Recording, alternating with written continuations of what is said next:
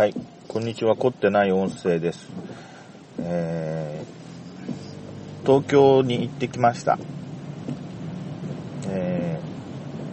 ー、日付は2012年の某月某日です。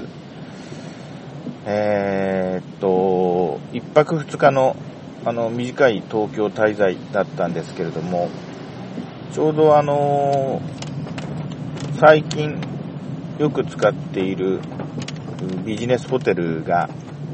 門前仲町という地下鉄の駅のそばにありまして、えー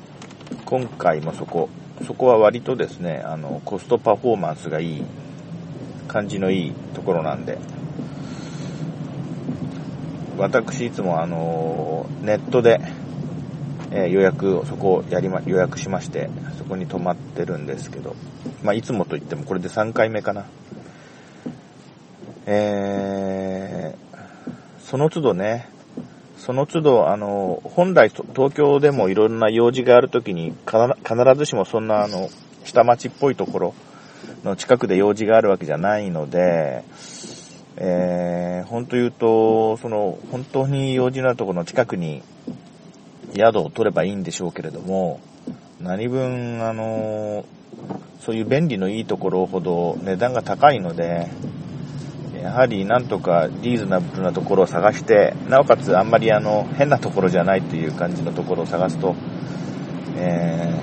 ー、ね、最近この数数回、数回、3回、3回目か、使ってたこのビジネスホテルにたどり着いたというようなそんな次第なんですけども、で、あの、前回も前々回も気がついていたんですけれども、近くに、うん、富ヶ丘、ん？富岡？八幡宮っていう由緒正しそうなあの神社がありまして、えーそこの門前町なんですね。要するに、その多分門前中町っていう名前がついてるくらいで、うん。なんていうかな、その町の佇まいから言って、いかにもそんな感じで、で、えー、七五三で神社にあのお参りする人がね、えーいつもね見、見かけます。うん。毎回、あの神社の近くを通りかかると、もう綺麗に着飾ったお子さんを連れた、あの、お父さんお母さんとすれ違いますので、まあ、それで七五三、どう見ても七五三なんですね。うん。そういう意味での賑わいを見せている街で、まあ街の感じは割とこう、なんていうかな、あのーのどかな雰囲気ですね。うん。今日はそして、えー今まで、あの、その辺に行ったのが3回目なんですけども、まあ、ちょっとでも時間があったらその近くを散策したいなと思わせるような街なんで、今回はたまたま時間がちょっと取れましたのでね、うん、その門前仲町の前の通りですね、あれは、あの、よくよく道路表示を見ると、永大、永大通り、永大通りっていうんですか。うん。そこと直行する細い道をちょっと歩いてみたんですね。横断歩道、十字路のところで。そうすると、あのーちっちゃい橋がありまして、その、永大、永大通りと、こう、並行する小さな水路がありまして、そこを渡りまして、で、そこを渡った時に、なんかよどんだような、あのーちょっと変な匂いがしましたね。えそれからもうちょっと行ったら、また少し小さい橋があって、そこは、えーっと、うん、川じゃなくて用水みたいな、ものすごく浅い、綺麗に整えな整えられて、あの、綺麗な水の流れている、ちょっと今名前ど忘れしましたけど、自分のあの、インスタグラムには写真をアップロードしたんですけれども、まあそういう、えー、河原が、あー遊歩道になってるみたいな、うん、川というよりも、用水、用水っていうよりも、あの、浅い溝みたいな、うん、ところがありまして、えーその辺まで行って、また戻ってきたのかな。うん、で、また、門前仲町の前の通りに戻ってきて、まあ、あまり時間ないなと思って、お昼ご飯を食べようかなと思った時に、なぜか、あの、頭の中では、昔ながら、の、カツ丼ですね。最近新潟県で流行りの、あの、タレカツ丼ではなく、あの、普通の、あの、卵で閉じた、普通のカツ丼ですね。あれが無性に食べたくなっていたんだけど、通りすがりのお店で、深川丼っていう、あの、表示を見まして、あ深川っていう地名は、なんか東京の下町っぽい地名ですけど、あの辺が深川に相当するんでしょうか。えー、あの、深川丼なるものを出してるお店の前を通りまして、まあ、うん、いい体験だからこの深川丼なるものを食べてみようかなと思ってお店に入りまして、で、えー、それが何かというと、あの、アサリですね。アサリを、あの、卵で閉じたものがご飯の上に乗っかっているということで、えー、なるほどという感じでした。で、味噌汁付きで、えー、っとね、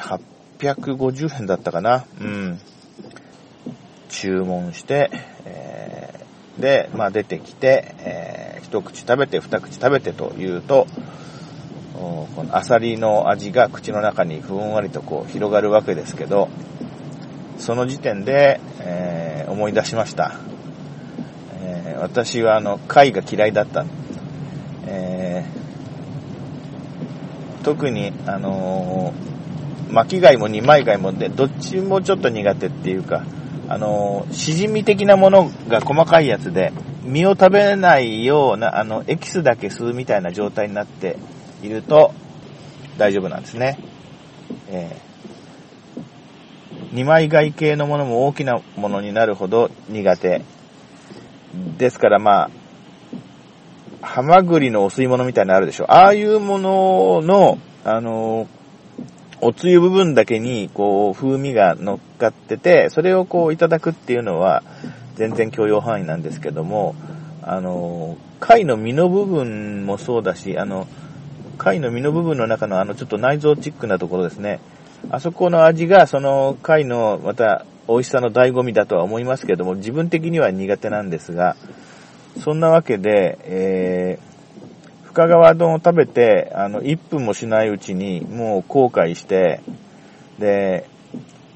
その、アサリ部分を、あの、むしゃむしゃって、あの、咀嚼すると、鼻の方にふーっとその、二枚貝の風味が来るんだけども、それが、さっき、えー、小さな、あの、水路に行き着くまでの手前の小さい小川を渡った時の橋の上で感じた変な匂いにすごく似てて、やばいなと。ああ、そういうことを頭の中で結びつけちゃいかん、いかん、いかんと思えば思うほど頭の中で結びつき、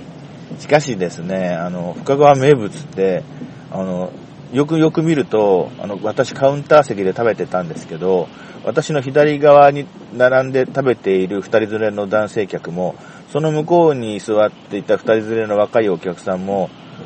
全員が、あの、美味しそうにその深川丼を食べているっていう状況の中で、客観的には多分美味しい食べ物であろうものなので、まあ、私の性格からしてですね、一口二口食べたところでごちそうさまって言って出てこれる人間ではないっていう、あの、そんな性格なもんですから、一応完食したんですけども、えー、あと、そうですね、食べ、食べ始めの、食べ始めてから後の9割の時間は、まあ、いわゆる修行のような状況でした。うんただ私は基本的に、あのー、何でも食べられます。あの、生の肉とか、あの、生の内臓以外なら、あの、食べます。はい。えー、そういう人、そういう人なので、あの、食べろと言われれば食べられる。あの、そこまでしなくてもいいわけですけれども、ただ食べ、それが実態なので、食べられる人なので、えー、まあなんとかね、あの、それで、完食して、えー、そこの場から逃げ帰るようにお店を出てきたという感じなんですけども、まあいい勉強になりましたね。やはりあの、よく考えて注文しろっていうことですね。えー、本当にそう思いました。えー、ただこれを聞いてる深川の関係者には、各位には本当にすみません。あの、全く僕の個人的な、あの、思考性の問題で、あの、深川丼をディスるような形にな録音になりましたが、あの、おそらく平均的な味覚を持ってる人には美味しいものだと思います。なぜかといえば、